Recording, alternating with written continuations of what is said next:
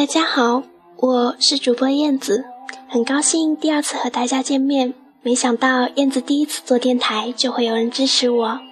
本来呢，这次节目也是要做对露露说的话的，可是无奈我的文笔有限，没有新的文章读给大家听，所以我在这跟大家征集一下下一次节目的稿子。